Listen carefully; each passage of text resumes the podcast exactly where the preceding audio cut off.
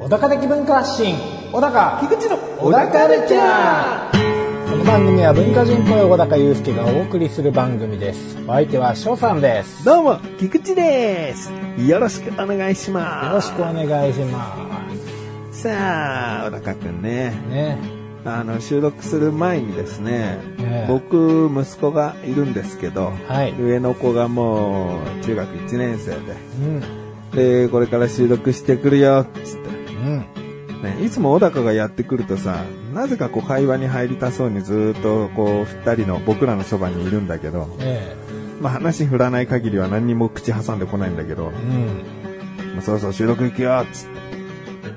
何について話してきてほしいっつってうんじゃあ、エナジードリンクって言われたんで、相当苦渋の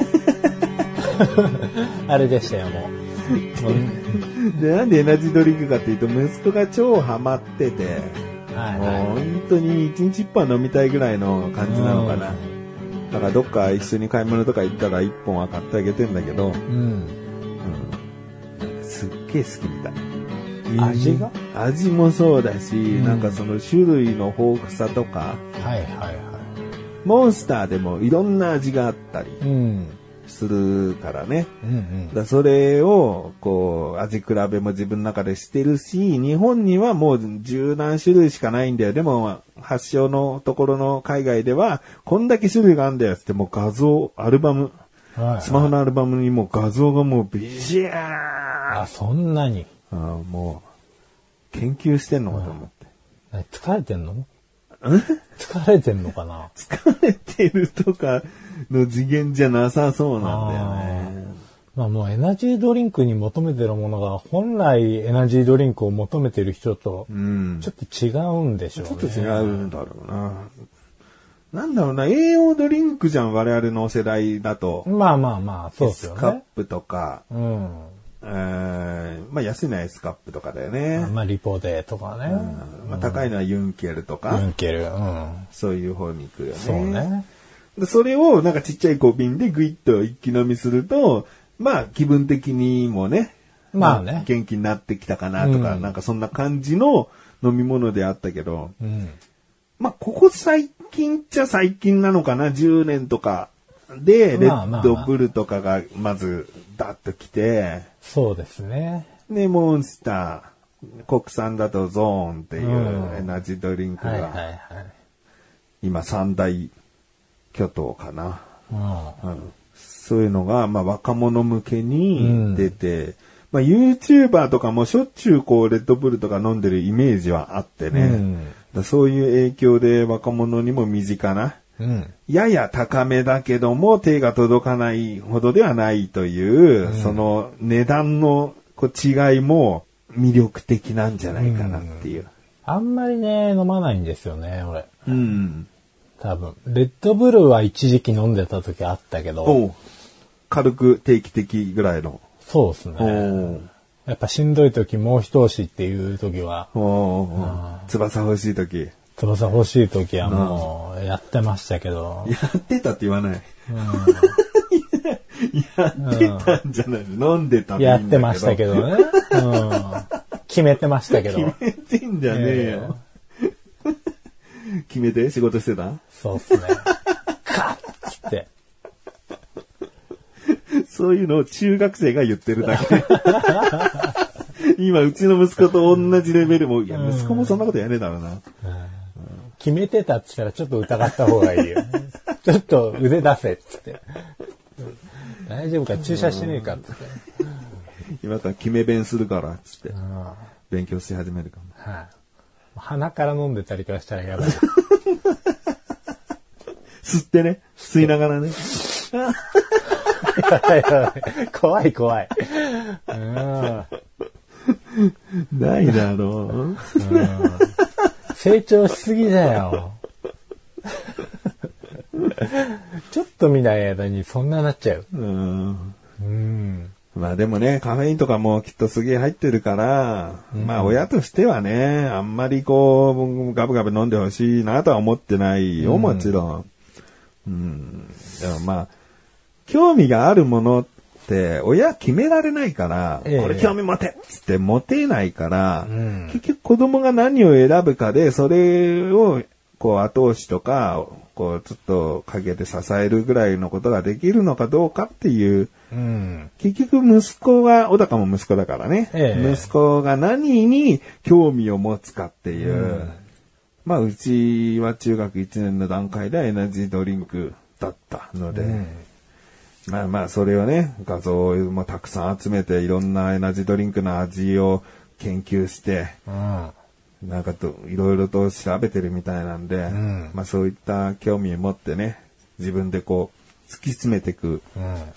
何かがあるだけでもまあいいかなって感じ。うんなんかだんだんこうハマりすぎてね、こう、ブラックの方行かないといいですけどね。そうだね。うんだある意味依存症みたいになっちゃってるかもしれないじゃん。なっちゃうかもしれないし。まあねう。ん。だからそういう依存体質にならないでほしいなとは思う。うんうん中毒性がある物質ではないとは思いますけど、うんうんまあカフェインはね、ちょっとね、あるからね。うん。まあでも味もそんな美味しいか味はね、僕はたまに飲むならうまいなと思う。いつもね、一口だけもらうのねな。。はいはいは味はなんか癖になるよな、確かにっていう。なんかドクターペッパーとかその辺に近くい。なってくあるあ、から、まあまあまあまあまあ。すちごい。ょっとなんとなくケミカルな感じうん、そとういそううそうか。そうそう。で、甘さがガツンと来たりするけど、はい今、あの、ゼロカロリーのものとかもあるから、うん。その甘さも強く来るけど、別に糖分を大量に摂取してるわけじゃないっていう。なんかコーラ卒業した感じがありますね。ああ、そうかもしれない。そういうことかもしれない。ちょっとこう、癖を求めちゃうといううか、んうんうん。ストレートな美味しさではないですよね。だから一つ上の段階の炭酸飲料なんじゃない、うん中学生にとったはい。ら。まあこれいい具合にお酒とかにね、二十歳になったらね。うんん。まあ、お酒は将来飲みたいって言ってるんで。うん。まあまあ、僕はね、あんま普段飲まないけども。うん。ちょっとお付き合いしてあげてね。二十歳になって、うん。あの、初めてお酒飲む相手はパパがいいとあ言われてんで、あ。あ庄屋に連れてこうかな。あ。うん。醤油。 庄屋あるかな白木屋。庄醤屋屋。、庄屋あるかなわらわらあるかあなるかな、まトリキはありそうだけどなあーそうっすね。なんかでも最近あの、居酒屋のメニューでも、なんかレッドブルワリー的なものがありますよね。あるねう。ん。うん。だからもう、もううってつけのそうだね。お飲み物が。でもビールが飲みたいっつってる。あ、ビールが。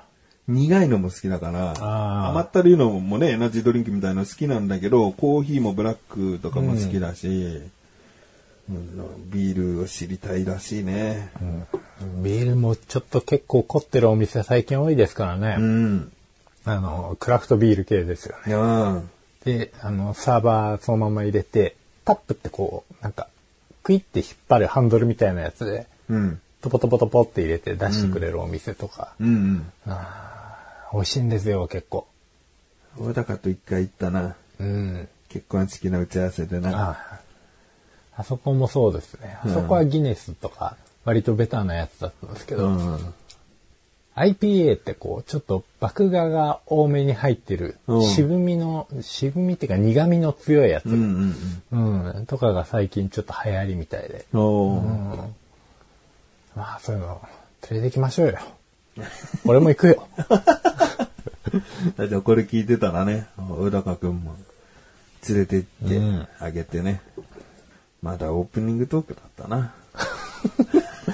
そうやな。もう、竹縄的な空気も出しつつ、それで は最後までお聞きください。小田カルチャーは皆様からのご意見、ご感想をお待ちしております。番組ホームページのメールボタンをクリックして、投稿フォームよりお送りください。いろんなメールお待ちしております。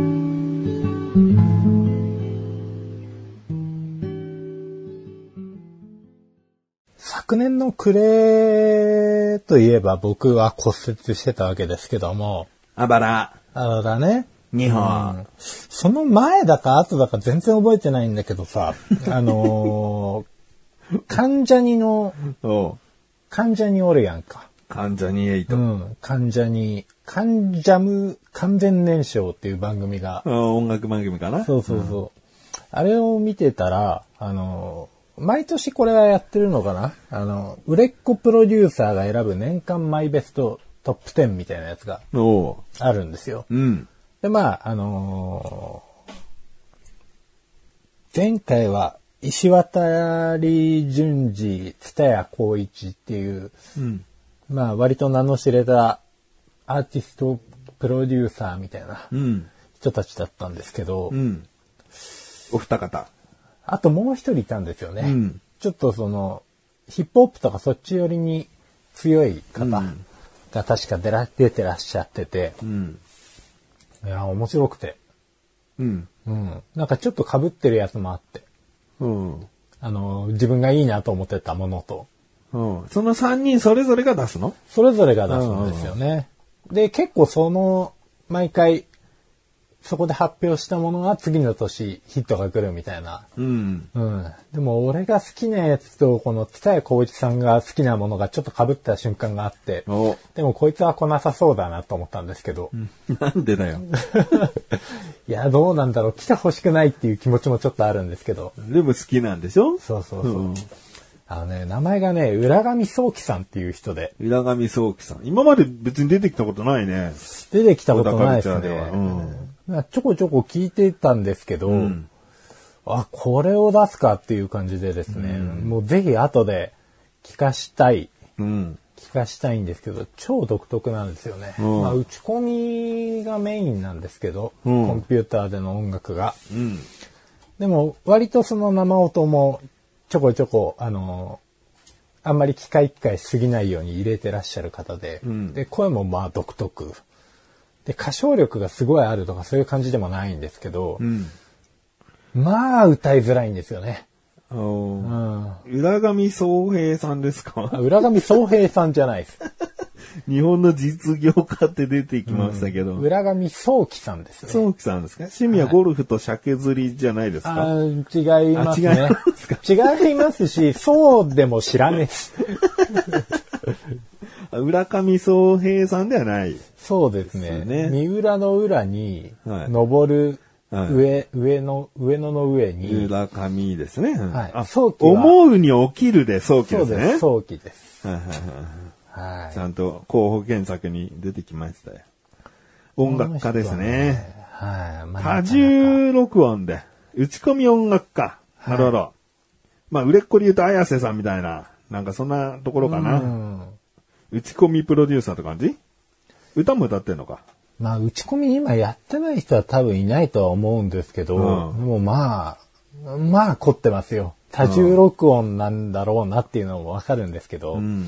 ただメロディーがもうとにかくね、うん。もう思いつかないようなメロディーですね。う。うんん。っていうか、これをやろうと思わないんじゃないかっていう。おう。うん。だからもう僕もよく好きな曲、風呂で口笛吹いたりするんですけどうん、わ、かんなくなりますもん。うん。追えねえと思っ て、メロディー。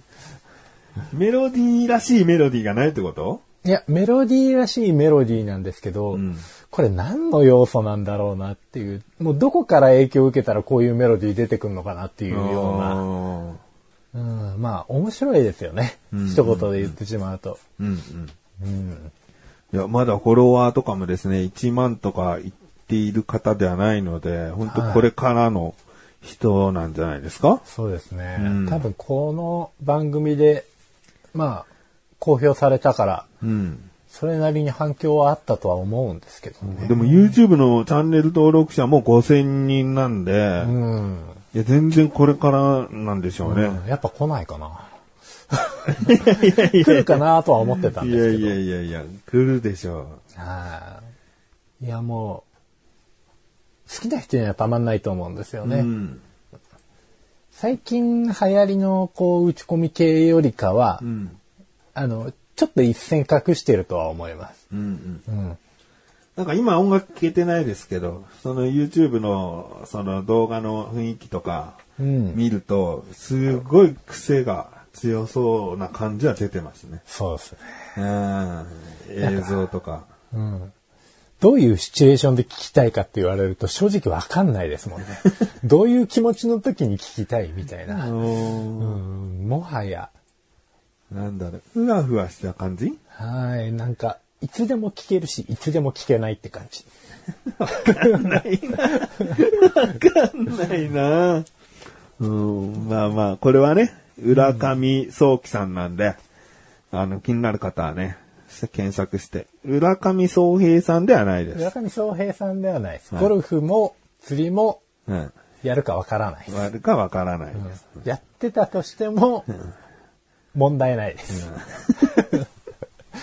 音楽性にはうね。ん、早紀さんで調べてみてくださ早紀さい。んぜひはい。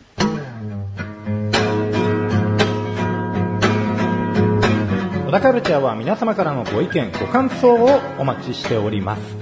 番組ホームページのメールボタンをクリックして、投稿フォームよりお送りください。いろんなメールお待ちしております。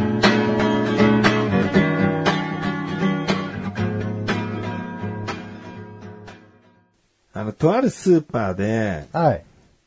あのーつるしチャーシューっていうのが売ってて、も僕すごいそそるんです。う、はい。つるしチャーシューなんつってもう映像がさ、こうチャーシューのブロックがさ、うん吊り下げられててさ、はいこうタレがもうボタボタこうちょっと垂れちゃってるかあらーなるほどねその上で焼き上げるみたいな、あなんかそういうことかな、みたいな。あはいはいはい。まあ、で名前からそうそうするとそうですよね。そうだよね。うん。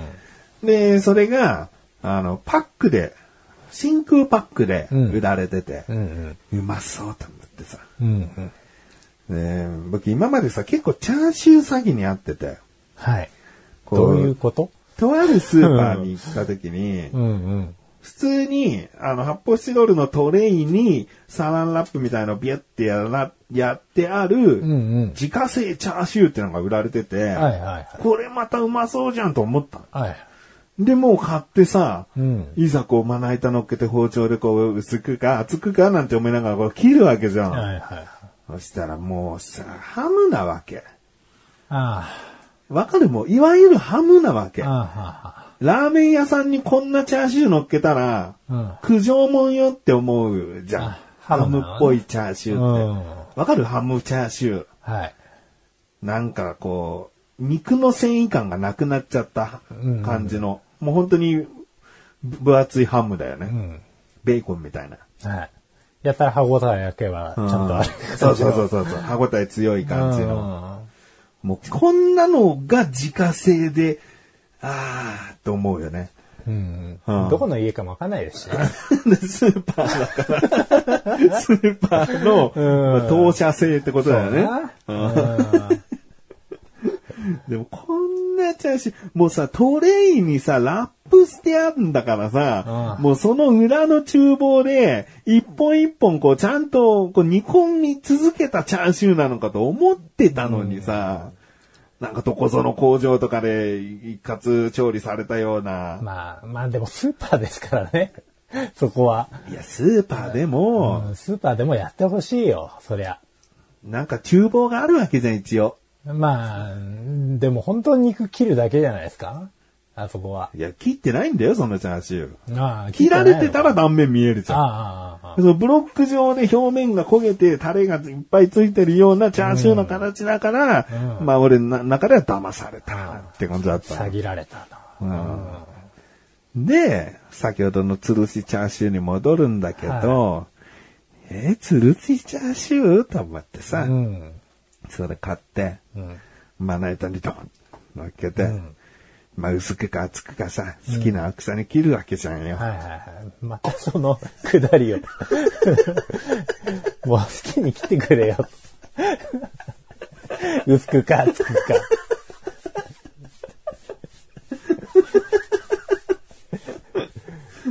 切るじゃんよ。切りますな。うん。は断面見たらさ、い。ハムなわけ。知ってる。知ってるよ。そうだと思ったよ。ハムなんかもうさ、吊るすわ、そりゃ、みたいな。あハム吊るして燻製なら、なんならするだろうよ。なんでこんなのチャーシューって呼ぶのかなと思って、もうさ、はい日本語もっとちゃんとしてほしいと思って。あ、なるほど。でさ、そういうハムっぽいチャーシューとさ、うんラーメン屋さんに出てくるような、本当に豚バラとか牛のぶ、あう豚のブロックを紐で縛って煮込んだ、うんちゃんと肉の繊維があるチャーシュー、何が違うのかっていうと、なんか、小石っていうのが入ってると、ハムっぽくなるらしいのはよ。あ、はあ、は小石の小は多分ガラスの柄、あ。あ柄あ、賞賛の賞ですよね。うんに石で、小石うの。んうんうん。小石が入ると肉のこうなんか、タンパク質がどうのこうのみたいな、なんかうんうんうん、そういう変化、化学反応が起こって、ハムっぽくなるみたいあな。あ、で、要は、まあ、結果的に言えば保存が効く調理法なわけね、小石を入れると。ああ、まあまあまうあ。んああ普通の生の豚肉から調理するにう、ん。できるだけ長い期間売るために、小石ぶち込んでってことらしいのね。で僕はもう、焼き豚という漢字で書かれたチャーシューという言葉うがん。いけないんだなって思ってきて、ああ。なんか売ってる側もさ、うん。詐欺る気持ちちょっとあるよね。自家製チャーシューって売るものとかさ、つるし焼き豚って書いて売るものみたいなのにだってさ、いわゆるラーメン屋さんに出てくるようなあのチャーシューですせ感を一回醸し出してるよね。初見の人に。申し訳ございません。ああ、思わない、そうですねあうんどどういう気持ちのいや、謝今罪お店側の人の、あはい、気持ちです。おうんうん。はあるよね。い。ひ一人でも騙してやれって思ってその名前にしてるよね。まあでも、チャーシューって書いときゃ買うだろうっていうね。うんでもさ、そのハムっぽいチャーシューで、はい。喜ぶ人はいないでしょチャーシューを買って。まあ、チャーシューを買おうと思ってる人は、そうでしょうね。そうだうよね。ん。ああ、やだなサムネ詐欺にあった気分だなあしかもお金払って。お金払ってこの動画見よう。このサムネすげえ楽しそうな動画だもん。みたいな。でも文句言うにも、ちょっとね、今一つ、う。うんん。まあ一応こう、焼き豚ですからみたいなうん言われちゃうともう、あ、いやまあそりゃ そうなんですけど、みたいな。でもさ、よくお歳暮とかのハムでもそうなんだよね。焼き豚ブロックみたいなのでも、あー結局切ったらハムっぽいから、そうなんだよねもうその昔の昔の昔からある、ある意味の焼き豚の一つの種類ですもんね、が続きすぎちゃって、こういう勘違いするお客さんも増えてきてるんじゃないかなって。ああ、そうね。でもやっぱりあれかな。まあスーパーとかお歳暮みたいな贈答品とかだと、うん。やっぱり寿命重視されちゃうんでしょうね。その食品としての。まあまあそうだよね。うんでも普通のブロックをさ、煮込んだチャーシューを真空パックしたのと、ハムっぽいのと、どんぐらい買うんだろうね。真空パックはやっぱ強いじゃん。それでも。ええでもやっぱり全然違うのかね。全然そうですね。数ヶ月とかね。うん。まあ保存ができても味は劣化しちゃうとか、ああ。そういう可能性もありますからね。うんまあそうすると味も、まあ、保存できる期間もうんうんそこまで落とさない方がいいかなっていうところで、うん。うん。うんまあみんな泣く泣くなんか、なんか、泣く泣く作ってんじゃないですか。いや、本当はもう誰もが満足するものを作りたいと思ってますけど、本当かなまあ、。もうすぐご賞味いただくためにはそれこそお店を作らなくちゃいけない。でも俺はスーパーの店員だ。だから、ハムにする。 小石、ドーンジャバジャバジャバダメダメダメでもさ、じゃあ、なんかさ、注意、こちらはハムですみたいなの書いといてほしいんだ けど。食感はハムですみたいな。まあでもそうすると売れないで売すれからなね。いんだろだから騙そううってしてるわけだよん。まな。あそうですね。でもうん、まあでも昔からあるからな。だから逆に言うとチャーシューというものが、ラーメンチャーシューとかの中、高級中華で出て出てくるようなチャーシューとかのチャーシューが強くなりすぎちゃったのかもわかんないね。まあそうですね。もともとハムっぽいのもチャーシューでよかったんだもんって、うん昔の人は思ってるかもしれないよねまあ。そうですよね。うんだからチャーシューが進化しすぎちゃったんですよ。うんだからそのチャーシューこそ別名を授ければ、詐欺れないよね。まあそういうことですね。うん。まあ、ざっくり肉チャーシューでも何でもいいけど、うん。そのいい方のうん。チャーシューは、もっといい名前つけちゃえよ。生チャーシューみたいなさ。ああ。な、 生チャーシュー。漢字で書くとよくわかんなくなるけど。あー生焼き豚。どっちみたいな。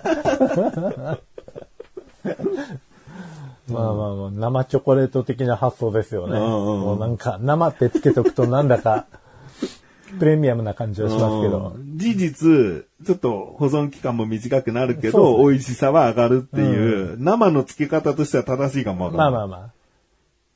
足の短さ。 うーん、まあね。 そっか。じゃあ、生チャーシュおうー、ね。生チャーシューで行きましょうよ。生チャーシューで行きましょう。これか聞しいこまてりましるた。チャーシュー制作者の方々。ええもうこれからは、うん。もう繊維を残さずハム化したものに関してうはんチャーシュー、チャーシューでもいいと。またはハム。またハムだ。ただもうラーメン屋さんで出してるようなもうトロトロの、でも繊維の感じる、うん。美味しいチャーシューは生チャーシュ生チャーシュー。生チャー。ー。お、生チャー丼。生チャー丼。いいね。ラーメン屋のサイドメニューで。そうっすね。生チャー丼。絶対うまい。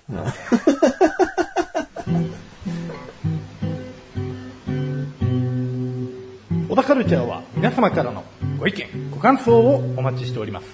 番組ホームページのメールボタンをクリックして、投稿フォームよりお送りください。いろんなメールお待ちしております。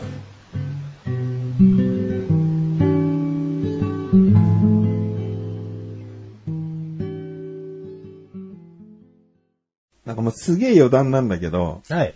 ハムって、今ね、さっきから言ってるチャーシューのハムっぽいやつとかさ、あと、普通にこうシンクパックされたハムとか。ハムって日本でいうハムってそれじゃん。はい。でも外国でいうハムはもうほとんど生ハムのこと言うらしいね。あ、そうなんですね。あ、ちょっと待って、生ハムってあったらなんか生チャーシューがややこしくなってきたな。ああ、まあ確かに。生ハム使用生チャーシューとか意味わかんなくなってくるな。まあありえないか。生ハム使用した生チャーシューなんか。 うーん。なりえないんじゃないですかあれでもな、まあ、ラーメン屋で生ハム乗ってるのはあるけど、うんあれはチャーシューではない。まあハムって言っちゃってるもんな。まあ、生ってすごいっすね。それに しても。この話がしたかったわけじゃないんだけどあねー。海外ではハムって生ハムのことらしいよ。日本ぐらいらしいよ、ハムであのハムなのは。小石使ったハムなのは。うん。って話なんだけどね。ああ別所さんが持ってくるハムも、うん日本のハムですもんね。うん。だ本当のハムの人はもう生ハムってことです。生ハムをもう骨付きのなんか三角のやつ、でっかいやつ持ってんじゃないあれが本当のはいハムの人じゃん。やっぱり保存難しいんですかね、でも、そのぐらいの、こう、生だと。生ハムはちゃんとそれでもう保存できんじゃない、あうあ。ん、周りがカピカピになるけど、それこそ薄くスライスするとうまいよっていう。うん塩漬けしたか何かだもんね。うん生ハムってね。そうですね。んまたサラダに合うんだな。ああ、食いてえ。 今何食べたい生チャーシュー、はいあー普通のハム、うーんチャーシュー風ハム、うん生ハム、はいどれ食べたいまあ、もう、正直全部食べたいです。全部おつまみにしてやりたい です。えー、チャーシューも、うんただのあのハムっぽいチャーシューも食べたいのあのね、ただのあの、ハムっぽいチャーシューはね、あれなんですよ。まあ、っていうか、ハムはね、うん。結構美味しいんですよね。あのそれが食べたい時に食べるのは美味しいんだけど。まあまあまあ、そうなんですけど、お酒のこう、の 飲み進めて終盤ぐらい、口がもうちょっとどうでもよくなった時あたりに、ハムいいんですよ。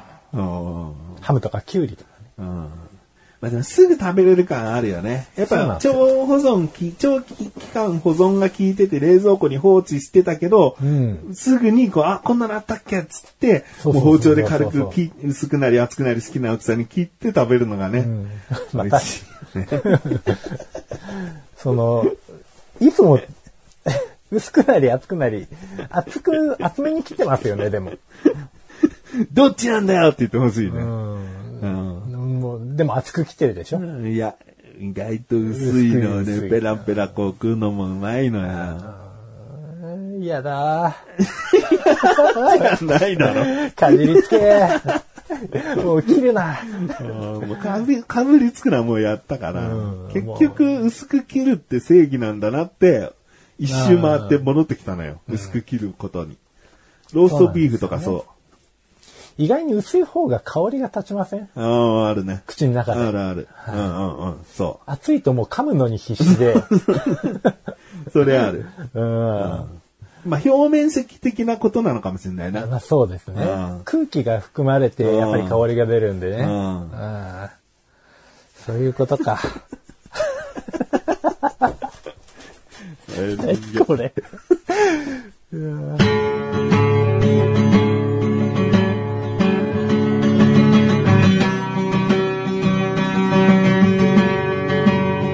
エンディングのだか。はい、エはンディングです。い、やー、ちょっと思いのほかハムの話しちゃったね。ハムの吊るしは、やっぱり本当に実際吊るしてるんですか語源がよくわかんないなって、前々からデパートとかで見かけた時に思ってたんですけど。吊るしってつけてんなら吊るしてんじゃないうん。吊るし風なら絶対吊るしてないけど、ああ。吊るすことによってどうなんですかうん、吊るすのって調理工程の一つだよなと思っちゃうんだよね。特にハムとかベーコンとかあるじゃあもう単純に、とかさ。なんだろうね、本物のじゃあ生チャーシューを吊るしてることもあるよね。はい。なんだろうね。ちょっと乾かすことがいいことなのかもしれないね。油をとことん落とすみたいな。ああ。なんか、こう、ハムの話じゃないし、豚の話でもないですけど、あんこうとか、うん。こうどっかの地方で吊るし切りとかあるじゃないですか。あんこは潰さないとさばけないからだろあ、そうなんですか。あんこってダボンダボンだから。ああ、で、重力かけてう、んうん。引っ張らせて切れるようにして。そうそうそうそう。ああ。じゃあ、あれは油を落とすわけではないな。まあ、お終わろうか。